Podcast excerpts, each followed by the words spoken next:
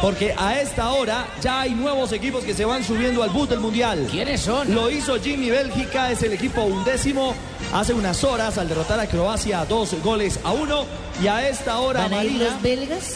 Sí, van Ay, a ir qué los bien, belgas. qué bien. Por supuesto, regresan, eh, mi querido amigo, A- a ver, después de 12 años de Su ausencia. selección me fascina. Me imagino, sin duda alguna.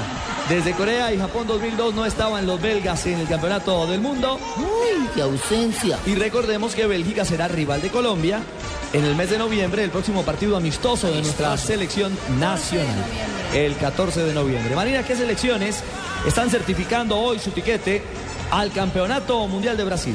Pues Ricardo, ya dijiste que Bélgica fue el undécimo y acaba de concretarse el doceavo. Suiza venció 2-1 a Albania con goles del Chakiri y Lang y se convierte en la selección doceava con cupo asegurado a Brasil 2014. Y está terminando el partido entre Alemania y República de Irlanda. Alemania gana dos goles a cero con goles de Kedira y Schürrle y de seguir así Está asegurando está tiquete. asegurando tiquete al mundial. Pero Así si me que- se dijo que Shakira metió un gol. Eh, Shakiri.